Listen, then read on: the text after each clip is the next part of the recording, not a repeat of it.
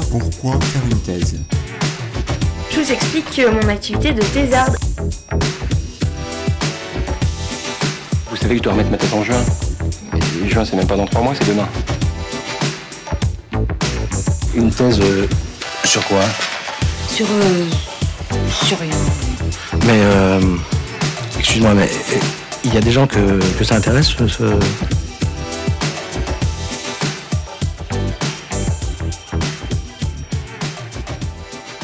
Bonjour, vous écoutez Thésard, le podcast qui fait parler les doctorants et doctorantes en sciences humaines et sociales, produit et réalisé par Marianne Le Gagneur et Jeanne Perrier.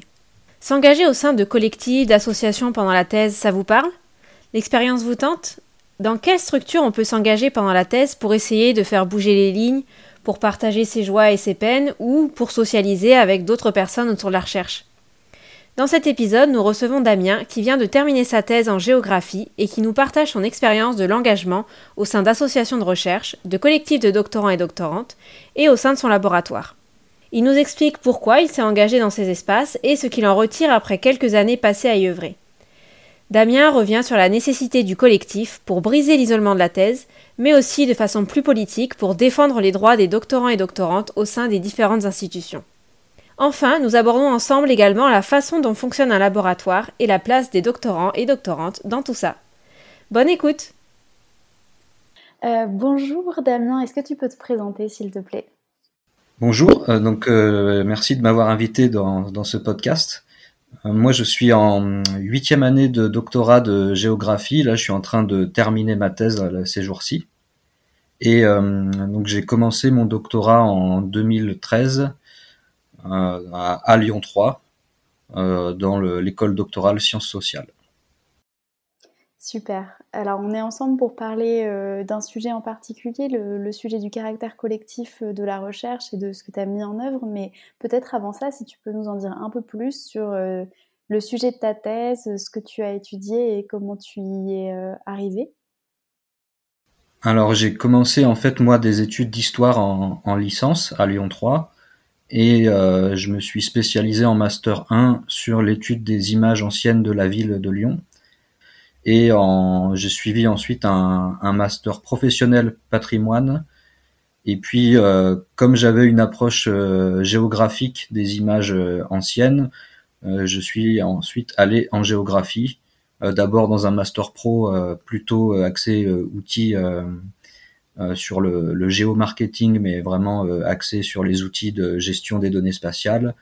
Et ensuite, euh, donc, euh, j'ai commencé une, euh, une thèse en doctorat de géographie euh, après ce master 2 euh, professionnel. Et euh, ma thèse, elle porte sur l'image de Lyon dans les guides de voyage au 19e et 20e siècle. Donc là, c'est un peu le prolongement de ce que j'avais commencé en master, mais en étant aussi euh, différent sur le, le type de source et sur euh, la, la portée aussi euh, en termes de, de chronologie. euh, parce que voilà, c'est vraiment sur la période 19e, 20e siècle avec une source qui est un, qui sont des ouvrages imprimés avec des images et des cartes. Tu as été financé pour faire cette thèse? Euh, oui, j'ai eu un financement pendant trois ans euh, par le, la région Rhône-Alpes à l'époque, qui finançait des thèses. euh, donc c'était les contrats ARC. Euh, c'était des thèses qui étaient financées euh, chaque année. Il y en avait à peu près une centaine de nouvelles thèses qui étaient financées dans toutes les disciplines. Et c'est un programme qui a duré jusqu'en 2016. Euh, moi, 2016, c'est l'année où s'est terminé mon financement. Ensuite, j'ai été euh, au chômage, j'ai aussi donné des vacations, et puis j'ai eu un contrat d'ATER pendant deux ans et, quatre mois là, puisqu'il avait été prolongé à, la suite de, de la première année de pandémie. Et euh, là, je suis à nouveau au chômage depuis le début de l'année 2021. Du coup, pour euh, s'intéresser au sujet qui nous rassemble euh, aujourd'hui, euh, toi, le caractère collectif de la recherche ou le fait de partager cette expérience avec d'autres doctorants et doctorantes, est-ce que c'est quelque chose qui comptait pour toi depuis le début? Enfin, en fait, c'était d'abord l'aspect collectif en lui-même qui m'a intéressé, puisque je me suis rendu compte assez vite, dès les premiers mois du doctorat, que c'est une expérience quand même euh, très solitaire. Euh, J'avais déjà eu une, expérience de recherche en, master qui avait été euh, assez difficile justement sur ce plan-là d'être un peu tout seul. Même si en master on a encore une promo et qu'on a, des cours en commun. Donc là, en, doctorat, ça m'a paru une nécessité en fait de participer à des collectifs pour pas rester tout seul dans mon coin. Dans les premiers mois du doctorat, on a eu des donc les rentrées euh, voilà à l'université, à l'école doctorale, etc. Et il y avait une présentation des quelques associations de doctorants qui étaient euh, bah, qui existent à Lyon. Et, euh, et j'ai intégré euh, assez rapidement euh, deux associations donc euh, les Têtes chercheuses, qui est une association euh, de doctorants plutôt en lettres linguistiques, arts, et également en thèse, qui est donc une association qui, est reliée à l'ENS de Lyon et dans laquelle je me suis impliqué au sein du bureau. Avant de revenir sur ces euh, expériences associatives que tu as eues, euh, c'était quoi qui t'a posé problème particulièrement dans le, master? Comment ça s'était passé pour toi? euh, bah, pour la première fois être sur une recherche hein, tout seul, euh, donc un, un sujet euh, sur plusieurs mois. Et puis c'était plutôt ben, toute la phase de, de rédaction surtout qui m'a posé problème. et je savais en fait, c'est ce qui m'avait donné envie plutôt de continuer en master professionnel derrière.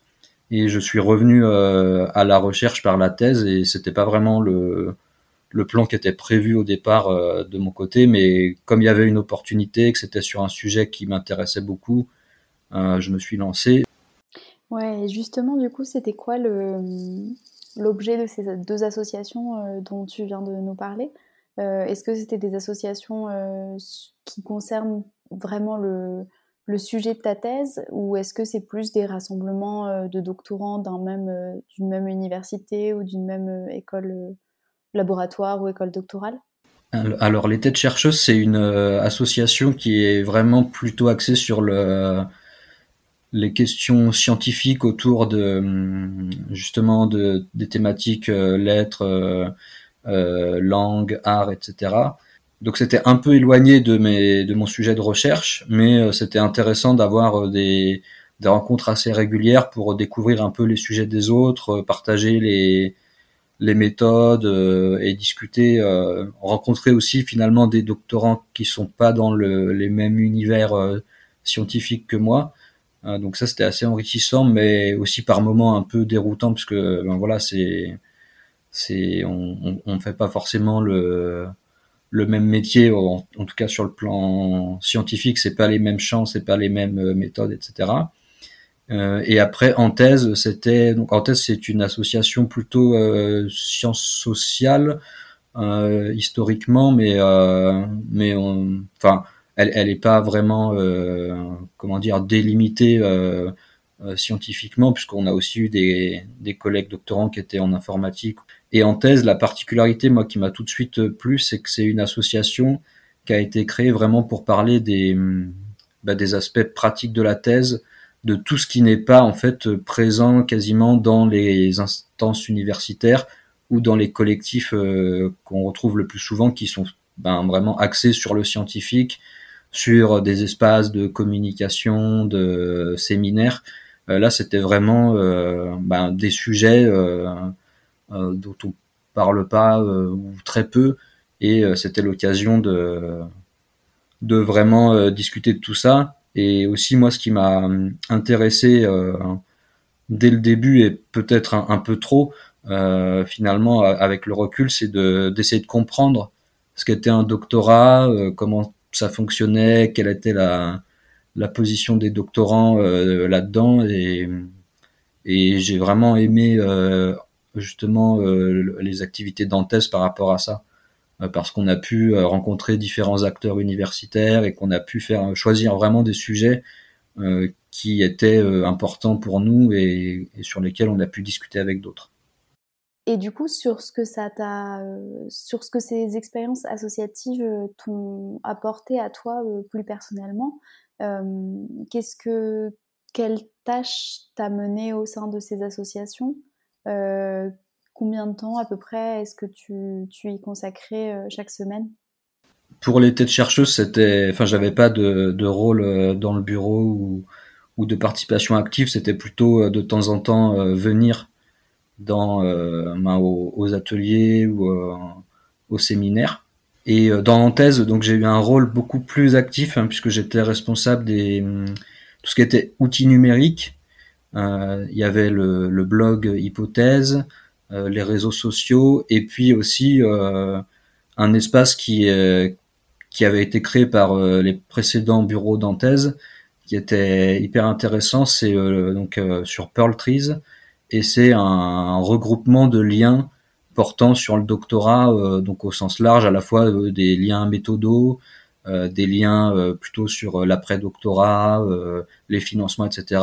Et aussi un, un, thème qui, qui m'a paru très intéressant et qui m'intéresse toujours aujourd'hui, c'est le bah, vraiment le, vécu du doctorat, les réalités effectives du, doctorat en France.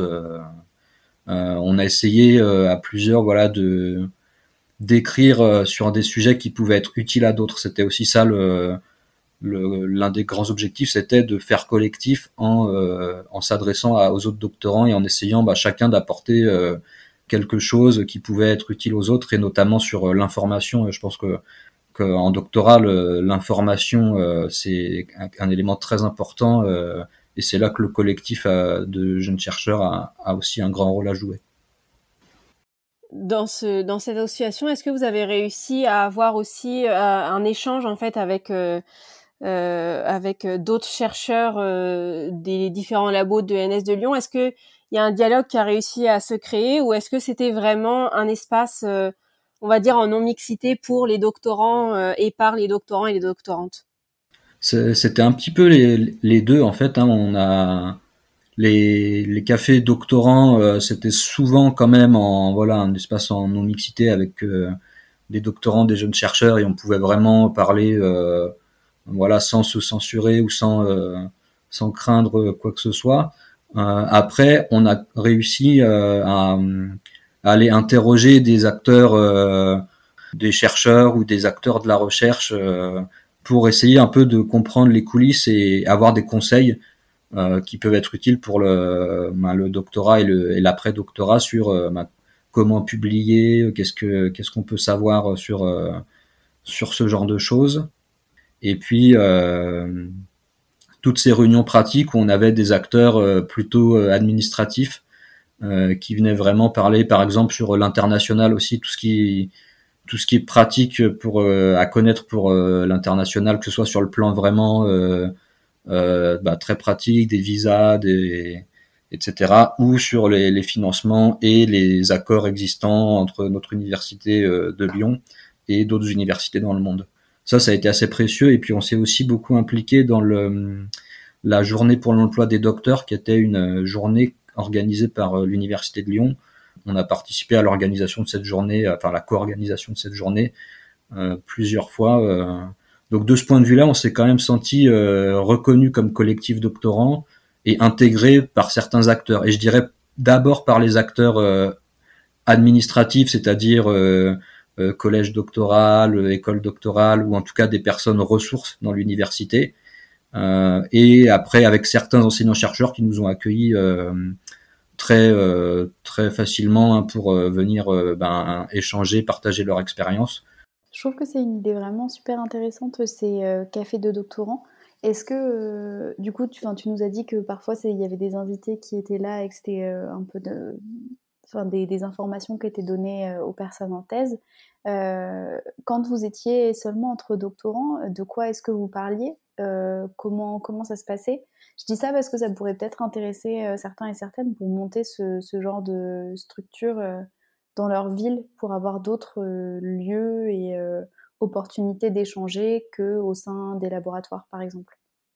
Euh, effectivement, ce qui marche bien, c'est d'être dans un lieu assez convivial, mais en même temps d'avoir un espace où on s'entend parler, donc qui soit assez calme. On a parlé de différents sujets, par exemple, il y avait un sujet qui était concilier doctorat et vie personnelle où là je me souviens qu'on avait eu ben, donc des doctorants, des docteurs qui étaient à terre. On avait parlé par exemple des questions de de mobilité un peu forcée quand on a des postes d'ATER dans d'autres villes.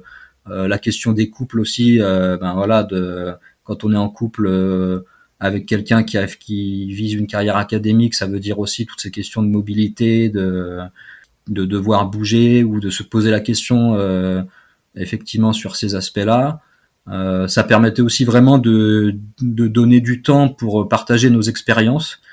Et c'est là aussi que le collectif doctorant est, est très important à mon avis, c'est de discuter un peu de comment se passe notre doctorat, nos relations avec nos directeurs ou directrices de thèse, ce qu'on fait, ce qu'on nous demande, euh, et c'est là ce qui permet aussi parfois de bah, de confronter des expériences et de se dire ah ben là euh, c'est peut-être pas trop normal puisque nous ça se passe pas comme ça de notre côté ou inversement de prendre conscience que il y en a qui ont des meilleures conditions de doctorat que nous. Enfin voilà, c'est ce qui permet aussi de comprendre un peu mieux comment fonctionne le système et le cas lyonnais est assez représentatif puisqu'on a des grandes écoles donc euh, l'ENS par exemple, mais on a aussi d'autres grandes écoles euh, du supérieur, on a des universités et euh, les conditions de travail en doctorat peuvent être assez variables. Hein, ça permet aussi un peu de nourrir le, débat et derrière dans les collectifs des laboratoires de venir avec des arguments en disant bah regardez nous on n'a pas d'espace alors que dans d'autres labos ils en ont voilà c'est pas trop normal et du coup, est-ce que euh, ça a pu marcher des fois aller euh, vers ton labo, vers le, conseil euh, du labo, la direction, et leur faire remonter un souci en les confrontant à d'autres expériences des, doctorants dans d'autres universités ou d'autres grandes écoles de Lyon? Il faut plusieurs années pour que, souvent pour qu'une une demande aboutisse. Quand on devient représentant des doctorants, on, on, bénéficie de ce qui a été fait par ceux qui nous ont précédés et voilà et après euh, ceux qui nous euh, succéderont euh, bénéficieront aussi de des, des petites graines qu'on a pu semer, des petites choses qu'on a pu obtenir et et dans mon labo par exemple ça s'est bien amélioré, je le vois entre le début de mon doctorat et, et la fin, mais ça s'est pas fait en, en, un coup quoi. C'est vraiment petit à petit. mais ce qui est intéressant également, c'est qu'à à travers plusieurs collectifs, euh, et notamment des collectifs qui sont pas directement liés à l'école doctorale ou au labo, c'est-à-dire euh, pas uniquement les, les, postes de représentants, euh, qui ça sont des postes un peu bah, vraiment officiels dans les instances. En ayant des d'autres collectifs associatifs, par exemple, ça permet de ben, de pousser des revendications ou en tout cas des sujets, mais plutôt pas frontalement, mais en qui vont infuser dans le dans l'université ou dans les universités locales. Euh, et je pense qu'un un des moments aussi qui a été assez fort, euh, je le vois dans mon labo ou, à l'université de Lyon, c'est les évaluations HCRS justement où on a ce temps qui est euh, normalement bah, consacré à écouter uniquement les doctorants et sans les titulaires et où on peut vraiment bah, parler de ces sujets-là moi j'ai senti qu'il y avait une crainte des labos euh, que la parole des doctorants s'exprime à ce moment-là, puisqu'en fait, elle s'exprime quasiment pas dans d'autres espaces, ou en tout cas, elle n'a pas du tout le même poids quand il y a des titulaires euh, qui sont euh, décideurs, par exemple dans les conseils de labo ou dans le conseil de l'école doctorale. Je trouve que ça questionne sur la liberté de parole des doctorants, qu'ils apprennent justement dans cet espace où ils se sentent beaucoup plus libres de euh, parler de revendications et notamment matériel, logistique. Euh. Peut-être un petit point de précision pour les personnes qui ne, ne sauraient pas. Est-ce que tu peux expliquer euh, en deux mots ce que sont les évaluations HCERES alors c'est donc le Haut Conseil de l'évaluation de la recherche et de l'enseignement supérieur, et ce sont des évaluations qui ont lieu. Alors il me semble c'est tous les cinq ans, dans toutes les instances euh, universitaires, c'est-à-dire euh, les laboratoires, euh, l'école doctorale, voilà les communes. Donc nous c'est l'université de Lyon, donc le regroupement de tous les établissements au niveau, enfin à différents niveaux et notamment sur le doctorat, c'était piloté par l'université de Lyon.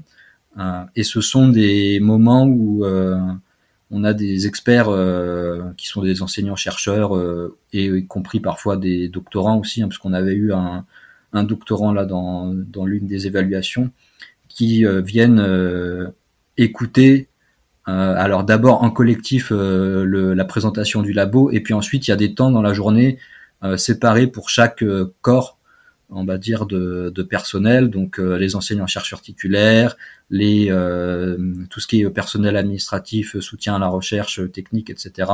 Et puis il y a un temps aussi pour les doctorants où on est voilà uniquement avec le jury, en tout cas, euh, enfin voilà, le, jury, les membres de HCVRS, et ils viennent nous écouter. Euh, et c'est intéressant aussi parce que donc nous on fait remonter des choses, euh, des choses positives, des choses négatives, des demandes, etc. Et dans l'échange, il y a souvent aussi des une un partage de connaissances, en tout cas de retour d'expérience, puisque comme ce sont des des gens qui viennent d'autres laboratoires, d'autres endroits en France et qui aussi ont bah, évalué d'autres euh, laboratoires, etc. Euh, bah, ils peuvent nous dire ah, bah, euh, dans ce laboratoire ça se passe comme ça ou en tout cas ah c'est étrange ce que vous nous dites là puisque c'est pas ce qu'on a entendu ailleurs ou alors au contraire oui on nous a fait remonter ça dans d'autres laboratoires je pense que c'est ce qui permet aussi de de comprendre comment on est traité, c'est-à-dire euh, bah, est-ce qu'on est plutôt bien traité ou pas, euh, est-ce qu'on est en droit de demander d'autres éléments. Euh, c'est ça qui est aussi très utile, je pense, dans ces espaces-là. Et ça me fait penser à quelque chose, tes expériences de... Enfin, en fait, ton, engagement au cours de la thèse, il en ressort quand même un engagement finalement assez politique aussi, parce que tout ça, ce sont des questions politiques relatives au fonctionnement d'université, à ce qu'elle est et à ce qu'elle euh, va sans doute devenir aussi. Et euh, du coup, je me demandais, est-ce que c'était euh, un positionnement ou une sensibilité que tu avais déjà avant de commencer la thèse, ou est-ce que cette, cet engagement politique est aussi venu en fait en même temps que la thèse, au fur et à mesure que tu découvrais ce que c'était de faire une thèse et les conditions dans lesquelles elle se réalisait? Ouais, en fait, il est vraiment, enfin, cet engagement politique en tout cas euh, cette réflexion sur euh, les conditions de, enfin sur le vécu du doctorat, etc. C'est vraiment euh, venu pendant le doctorat. Euh, bah, d'abord en, en, lisant beaucoup, en me renseignant via en thèse là sur bah, sur les ressources, sur le vécu du doctorat, sur les différents retours d'expérience que je pouvais trouver, en discutant avec pas mal d'autres doctorants, en se rendant compte que ben voilà la différence de traitement et de moyens euh, d'une université à l'autre, d'un labo à l'autre, euh, d'un établissement à l'autre, c'est vraiment euh, il y a des écarts hyper importants. Donc c'est vrai que moi j'ai essayé d'abord de me renseigner un maximum et de comparer un peu les expériences, y compris quand les nouveaux textes de loi sont sortis, hein, comme le texte de 2016 là sur le doctorat euh, parce que quand on discute avec un certain nombre de personnes euh, dans différentes disciplines, on se rend compte qu'on n'a pas les mêmes euh, moyens. par exemple, sur des questions comme l'impression des thèses, des manuscrits de thèse, il y a des personnes pour qui tout va être pris en charge financièrement par l'école doctorale ou par le labo, etc. Il y en a d'autres qui doivent tout payer de, de, leur poche, des choses comme ça. Le fait aussi d'avoir des financements qui sont fléchés vers les doctorants. Euh, ça aussi, c'est des évolutions euh, qui, à mon avis, n'auraient pas eu lieu si les doctorants n'avaient pas euh, réclamé, demandé des informations. Je pense que l'une des meilleures manières de faire, de poser déjà ces sujets sur la table, c'est de demander des informations très factuelles. donc, de demander, ben voilà, quel est le budget du labo et comment l'argent est dépensé et est-ce qu'il y a une partie qui est réservée pour les doctorants?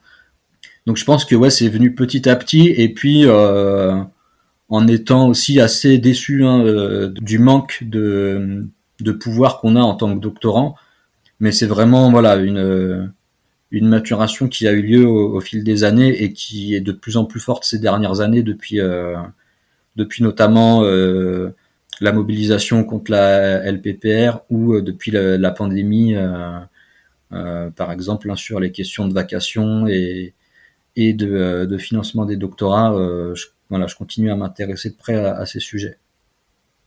Et en tant que représentant de doctorant dans ton labo, là tu nous parlais de, des enjeux de pouvoir qu'il peut y avoir.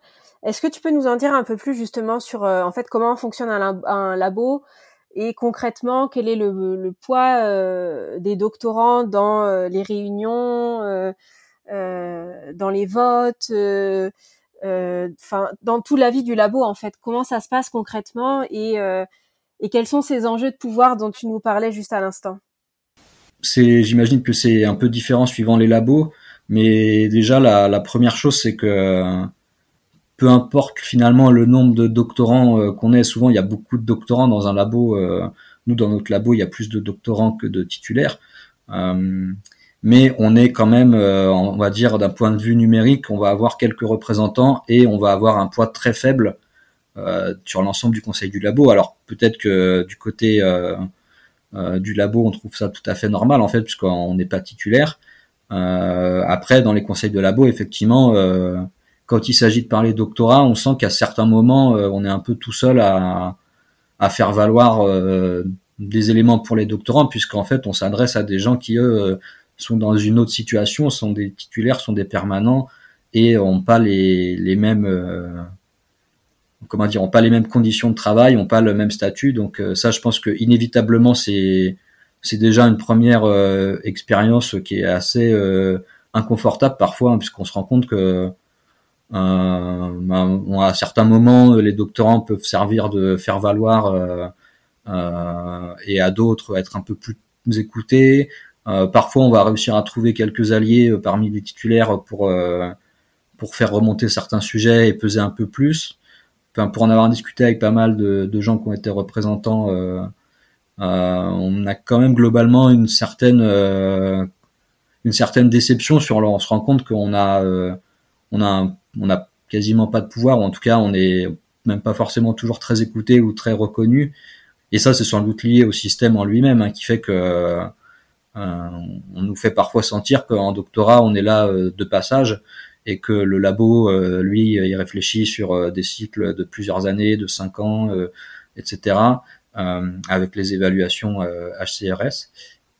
Oui, justement, pour rebondir là-dessus, enfin, moi, je reconnais euh, énormément de choses euh, que tu es en train de décrire sur le fonctionnement de mon propre labo. En fait, ces collectifs, ils sont extrêmement utiles parce qu'ils permettent de faire avancer des causes communes, alors sur plusieurs années parfois, voire sur euh, dix ans. Enfin, c'est un travail de longue haleine.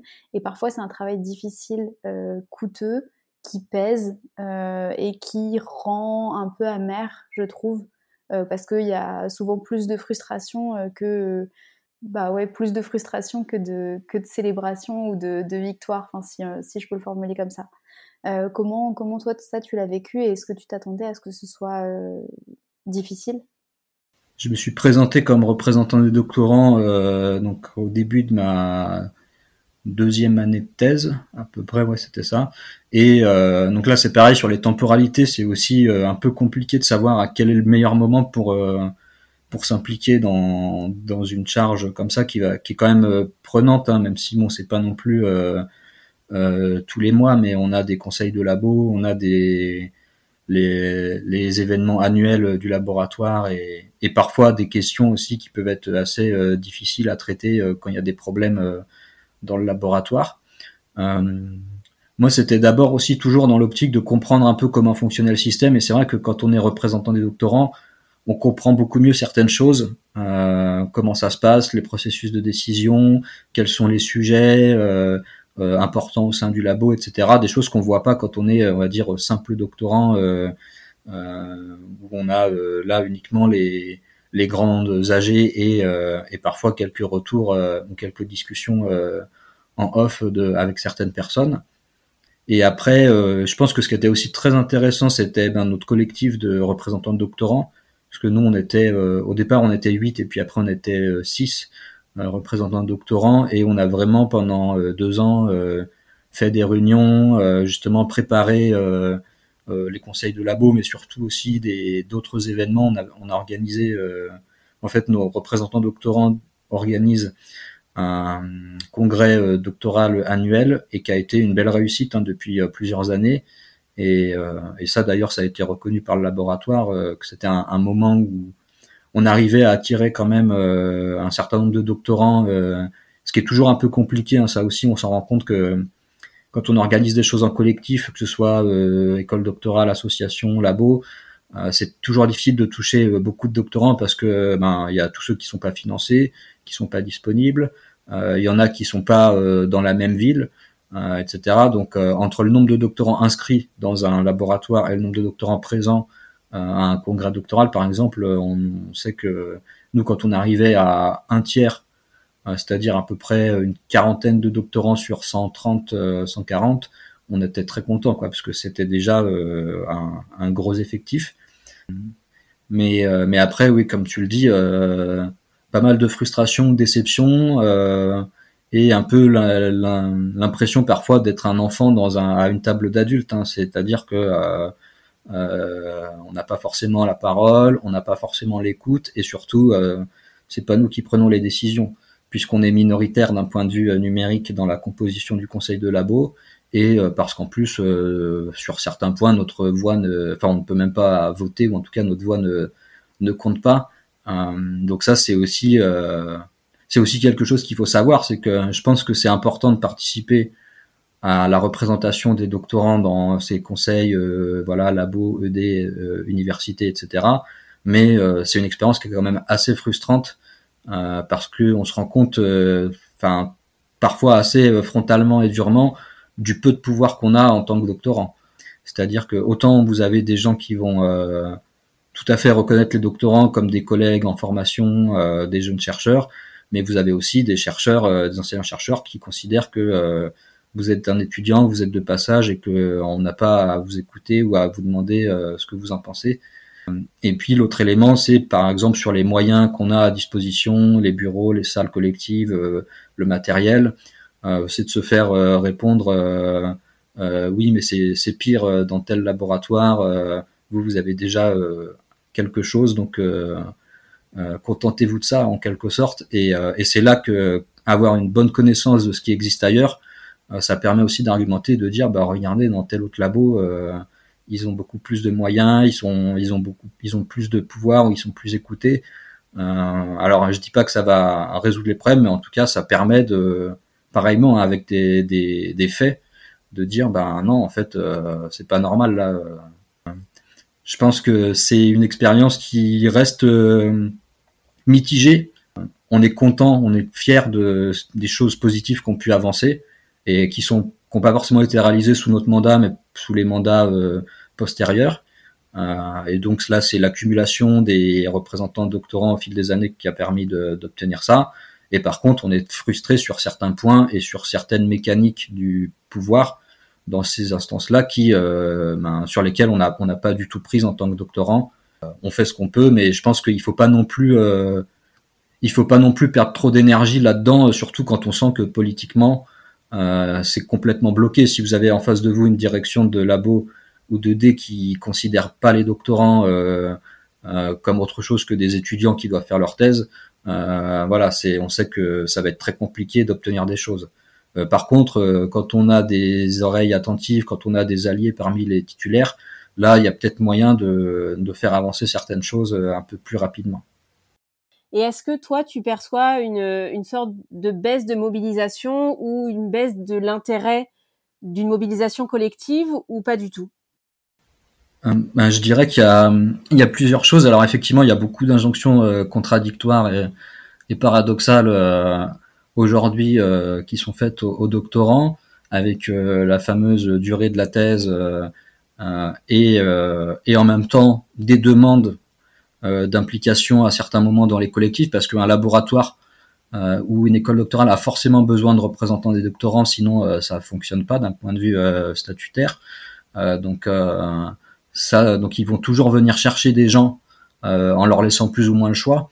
Euh, et c'est là où ça peut être, euh, où, c'est déjà mal parti quand vous êtes forcé plus ou moins par votre directeur ou par d'autres titulaires à vous engager pour représenter les doctorants. Déjà, ça, ça part mal. effectivement, moi déjà, ce que je peux dire, c'est que parmi la plupart des doctorants que je connais ou des docteurs maintenant là que je connais qui ont qui se sont engagés vraiment dans des collectifs, euh, ils ont souvent euh, mis plus de temps à finir leur thèse euh, que ceux qui ne sont pas impliqués. Donc ça, c'est une réalité. Hein. après, je pense que d'un point de vue d'expérience, ça a quand même, c'est quand même positif. Mais comme je disais tout à l'heure, faut essayer de pas trop perdre d'énergie. Alors moi, je me suis impliqué dans beaucoup de collectifs puisque j'ai aussi été responsable d'un labo junior pendant un peu plus de deux ans. ce que j'ai observé aussi, on a parfois des directeurs ou directrices de thèse qui qui sont aussi impliqués dans les labos et qui vont pousser d'autres doctorants à, s'impliquer, mais pas euh, leurs propres doctorants, puisque eux, il faut qu'ils finissent leur thèse, euh, ou en tout cas que la thèse soit la priorité. Donc j'ai l'impression qu'il y a un peu un, double jeu aussi parfois de euh, quand il s'agit de trouver des représentants entre entre les directeurs de, thèse, où on a comment dire des sons de cloche un peu différents suivant euh, s'ils sont dans leur position de euh, directeur ou de euh, membre du labo et du conseil de labo. Moi, quand je discute avec beaucoup de doctorants qui sont en début de thèse, souvent il y a quand même une une crainte de l'engagement collectif par rapport à ce, cette énergie et au temps que ça va prendre par rapport à la thèse. Hein. J'en connais qui ont se sont pas du tout engagés et ont réussi à faire leur thèse assez rapidement. Euh, J'en connais aussi qui sont pas engagés, mais qui sont restés un peu euh, isolés euh, du reste du groupe. Euh, et puis j'en connais qui ont participé, euh, qui sont engagés, qui ont en retirent une, une expérience, enfin positive. Donc là c'est pareil, il n'y a pas un seul cas. Et après ce qui a changé, je pense, on le voit aussi sur Twitter depuis deux ans, c'est déjà la pandémie. Enfin, avant la pandémie, il y a eu la, la mobilisation contre la LPPR, la pandémie, euh, la LPPR qui est passée, euh, la baisse euh, constante du nombre de postes. Je pense que tout ça, ça fait d'autant plus réfléchir, avec toujours cette injonction contradictoire qui va faire que quand même dans un CV pour une carrière académique, le fait d'avoir été représentant des doctorants, d'avoir été dans un labo junior, d'avoir été dans des collectifs de ce type-là, c'est quand même un peu valorisé. Mais euh, donc à la fois ça compte et d'un autre côté euh, ça ça disperse forcément hein, puisqu'on y consacre du temps. Donc si l'objectif euh, unique c'est la thèse, effectivement ça disperse. après je pense que c'est à chacun de de voir ce qui va être intéressant. C'est important de d'essayer de se renseigner aussi hein, de toute manière avant de de prendre une charge de représentant de doctorant, de se renseigner auprès des précédents, d'essayer de de comprendre un peu dans quoi on se lance, même si euh, je pense que euh, on peut dire une chose sur euh, le doctorat qui est à mon avis valable tout le temps, c'est que quand on se lance dans le doctorat ou après dans des rôles au sein des instances, on sait jamais vraiment à quoi s'attendre, donc on découvre, hein, ça fait partie aussi de l'expérience. L'évolution récente de l'enseignement supérieur et de la recherche fait euh, forcément euh, réfléchir euh, les doctorants sur leur engagement. Est-ce que ça vaut le coup finalement de rendre service à des titulaires qui ont besoin de représentants des doctorants si nous on n'y trouve pas notre intérêt ben, je pense que la réponse est non. voilà, je pense qu'il faut y aller si on a envie et qu'on on a envie de participer au collectif. Et après, pour ce qui est des associations doctorants, là, je pense que la situation est un peu différente parce que euh, personne nous force. Et, euh, et là, c'est plutôt voilà euh, euh, individuellement qu'on peut être intéressé ou non de participer. Et je dirais heureusement qu'il y a des collectifs de doctorants, parce que si on ne devait compter que sur les, les instances institutionnelles qui sont les ED, les labos et les universités, on voit très bien que ça fonctionne quand même pas parfaitement. Je pense que c'est là aussi qu'on voit tout l'intérêt des, des, collectifs. Quand on débarque en doctorat, on a très peu d'informations. Euh, suivant nos directeurs ou directrices de thèse, euh, on aura très peu d'informations pratiques sur comment ça fonctionne, euh, qu'est-ce que le D, qu'est-ce que le labo, qu'est-ce que l'université, etc. je pense qu'un certain nombre de d'établissements ou de d'instances sont très contentes qu'il y ait des collectifs de doctorants qui soient créés sous forme d'associations parce qu'en fait ils font le boulot que ces instances devraient faire pour le doctorat.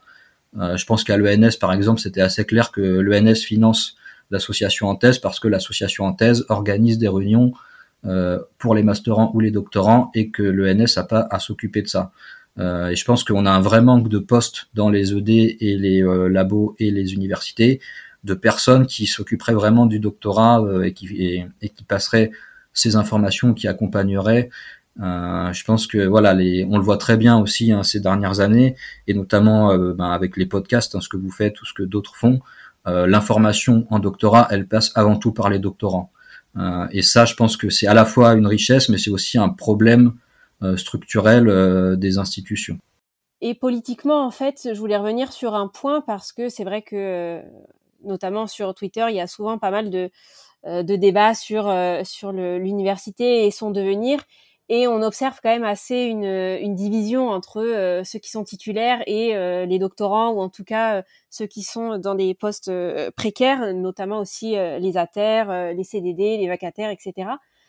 Comment est-ce que, à ton avis, c'est possible de concilier les deux, ou est-ce que dans les collectifs auxquels tu as participé, pour toi, ça te paraît vraiment, vraiment compliqué de concilier les intérêts de ces deux groupes? euh, alors moi, dans mes expériences collectives, euh, j'ai pas vraiment vu de, enfin comment dire, j'ai pas vraiment vu de réunion d'intérêt, en tout cas sur des moments euh, importants. Alors si peut-être sur la, la, mobilisation contre la LPPR, mais avec le recul, je pense que c'était une réunion d'intérêt qui était quand même assez factice, hein, puisque euh, moi, dans mon souvenir, les titulaires se sont quand même mobilisés quand leur statut était euh, directement attaqué par la réforme.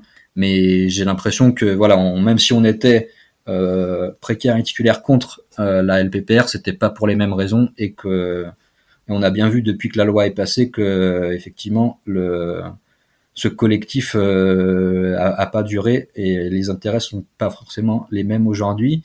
Euh, moi personnellement, je pense qu'aujourd'hui la situation de l'université fait que ça me paraît assez inévitable qu'il y ait une opposition entre titulaires et précaires, en tout cas pour ce qui est de la question des enseignements. Hein, puisque sur les sur les les cours, on a bien vu là depuis euh, quelques mois euh, pour cette nouvelle année euh, universitaire qu'il y a une pénurie de d'enseignants pour donner des cours notamment dans les TD, dans certaines formations, et que l'évolution globale à la fois de l'enseignement supérieur et de la recherche, mais aussi d'autres éléments comme la réforme du chômage, font en sorte que désormais faire des vacations c'est quand même euh, pas du tout intéressant, sauf si on a vraiment besoin de faire des heures de cours pour son CV. Donc je pense que inévitablement là on est en tension parce que les euh, chercheurs, les anciens chercheurs titulaires, eux, sont dans les départements, ont des maquettes et doivent trouver des intervenants ou alors faire eux-mêmes les cours en, heures complémentaires. Donc là, ça me paraît assez inévitable qu'il y ait opposition euh, et puis moi, ma position, c'est que c'est que voilà, chacun a, a sa situation et que euh, il est normal que la parole des précaires euh, puisse puisse être écoutée et que les précaires puissent s'exprimer. Après, on n'est pas forcément d'accord avec ce qui est dit, mais mais ça me paraît quand même important. sinon, je pense qu'il y a une évolution quand même euh, moi, quand j'ai commencé mon doctorat, il me semblait que la situation euh, était quand même beaucoup plus apaisée euh, au niveau global, hein, au niveau national, même si bon là on était déjà après l'autonomie des universités, mais parce qu'en fait il y avait moins cette impression que la poursuite de carrière académique serait difficile. Alors c'était déjà le cas hein, en fait quand on regarde les chiffres et c'était très difficile de discuter avec d'autres doctorants de, de, la réalité en fait hein, dans cet aspect hein, dont je parlais euh, tout à l'heure pour un thèse de vécu du doctorat et de réalité du doctorat bah, de dire bah regardez les chiffres ils sont quand même pas bons.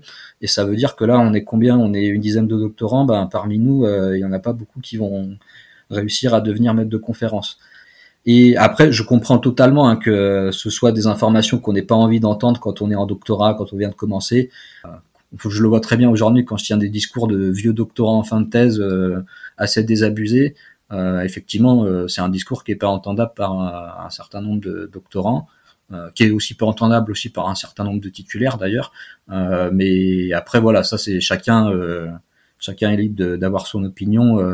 moi, je pense depuis le début de mon doctorat que c'est important de parler de ces réalités, sans non plus faire un tableau complètement noir, hein, mais mais je pense que voilà, c'est important de parler des réalités, notamment, euh, je reviens à ce que je disais euh, plus tôt, euh, bah, tout ce qui est factuel, tout ce qu'on a comme statistiques, qui permet de comprendre bah, notre université, notre labo au niveau national, comment ça évolue. Et je pense que là, la baisse du nombre de postes de titulaires, elle est criante depuis une dizaine d'années et on a les statistiques, on le voit très bien et et ça, c'est pas quelque chose qu'on peut nier aujourd'hui. Alors après, ça pose toute la question de euh, euh, ben voilà, faire un doctorat ou pas, et une fois qu'on est en doctorat, euh, comment préparer la suite? et là, pour le coup, la participation à des collectifs est aussi intéressante pour rencontrer des acteurs qui sont pas forcément des enseignants-chercheurs, mais qui vont permettre de, ben, par exemple, nous, les journées pour l'emploi des docteurs qu'on a co-organisées, c'était hyper intéressant sur, sur cet aspect-là, d'être euh, co-organisateur, de rencontrer certaines personnes euh, qui sont des docteurs mais qui travaillent hors de l'université et, et bah, de découvrir aussi un peu la diversité des possibilités hors carrière académique. Avec le, recul et toute cette expérience que tu as de, de collectif au niveau du, du, doctorat, en fait, après avoir vu tout ça, comment est-ce que un moment donné, en fait, on peut réussir à envisager de se lancer dans ce genre de dans cette carrière et surtout en fait de dans dans ce fonctionnement universitaire qui est quand même assez euh, préoccupant? Donc moi, comme je disais, je suis entré en doctorat euh, en n'ayant pas comme euh, plan de carrière de continuer dans la recherche. Il se trouve que par mes engagements et notamment le labo junior ou mon, poste d'ATER, euh, j'ai, je pense, un, CV qui est qui correspond plus ou moins à ce qui pourrait être attendu. Alors après, la longueur de ma thèse fait que c'est ça, c'est c'est pas quelque chose de, très valorisé, mais euh, je ne ferme pas totalement la porte à certains métiers de la recherche, mais en tout cas pas à celui de MCF. Euh, et euh, mais aujourd'hui, ma position, elle est quand même assez euh, assez négative. Hein. Je conseillerais pas à des personnes de se lancer en doctorat, par exemple, euh, dans la situation actuelle, ou alors de se lancer en ayant vraiment euh, lu et discuté beaucoup avec euh, des gens qui sont en doctorat, des anciens, enfin des docteurs, etc., pour comprendre vraiment dans quoi ils se lancent, et notamment en termes de perspective de carrière, et pareil en, en, termes de choix de directeur de thèse. voilà. Et après, pour la carrière académique, ben, je pense que tout le problème du doctorat, c'est qu'on nous demande de préparer la, pré-thèse pendant la thèse tout en faisant la thèse. Donc c'est un peu le, le, gros problème, c'est que euh, que ce soit pour la carrière académique où il faut avoir publié euh, et quand on sait que combien de temps prend la publication d'un article, euh, donc il faut que ça se prépare bien longtemps avant la fin de la thèse. Pareil pour les expériences. donc c'est parce que c'est pas au moment où on sera en train de finir de rédiger qu'on aura le temps de, de s'impliquer dans le laboratoire ou, ou dans d'autres euh, fonctions.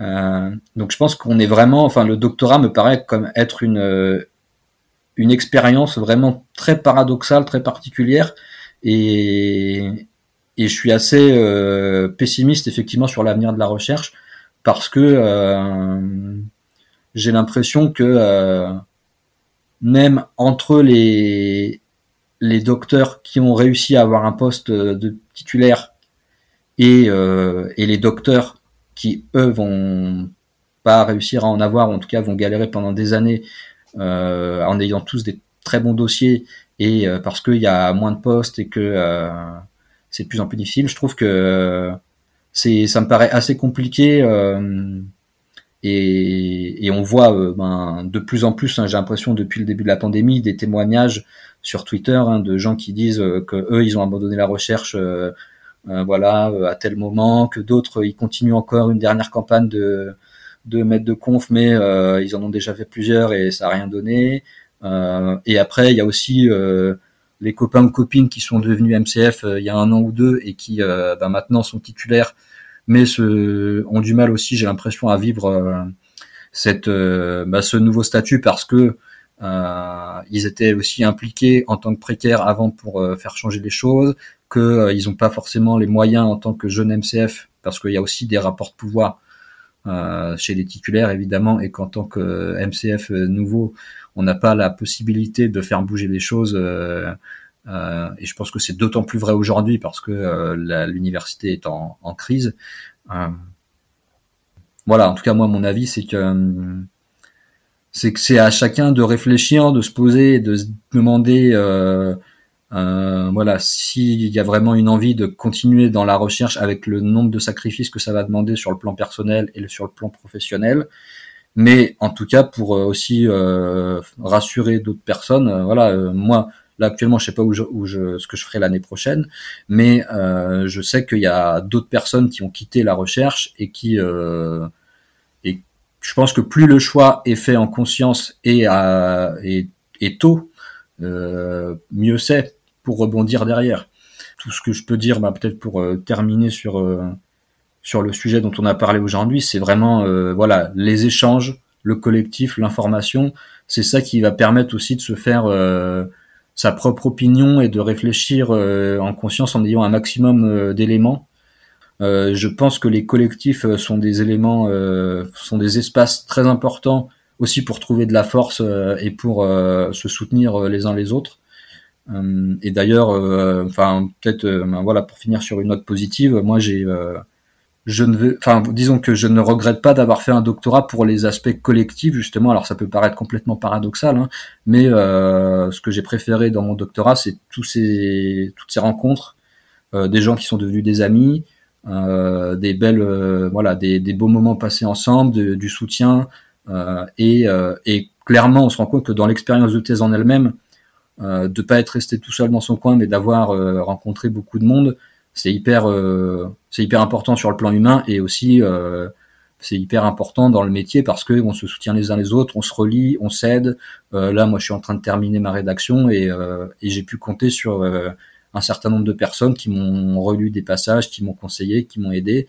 Et moi, je l'ai fait pour d'autres ou je vais le faire dans quelques mois pour d'autres. Et, et ça, je pense que c'est aussi une grande richesse qu'on apprend en doctorat disons que quand on joue le jeu vraiment du collectif, on, je pense qu'on n'y perd pas au final. au contraire, on gagne beaucoup et c'est vraiment une richesse. Merci à Damien d'avoir partagé son expérience de l'engagement collectif pendant la thèse au micro de Thésar. On espère que cet épisode vous a plu. Vous pouvez nous retrouver sur Instagram et Twitter à thésar-es ou nous contacter par email thésar.es.gmail.com. Nous sommes toujours très heureuses de pouvoir échanger avec vous et de savoir ce que vous avez pensé des épisodes. Merci d'avoir écouté Thésar jusqu'ici. Le générique est réalisé à partir d'un morceau de Tilif. Pour ne pas rater les prochains épisodes qui sortent environ toutes les trois semaines, abonnez-vous sur votre plateforme préférée de podcast et suivez-nous sur nos réseaux sociaux. Courage pour vos thèses, mais surtout pour tout le reste.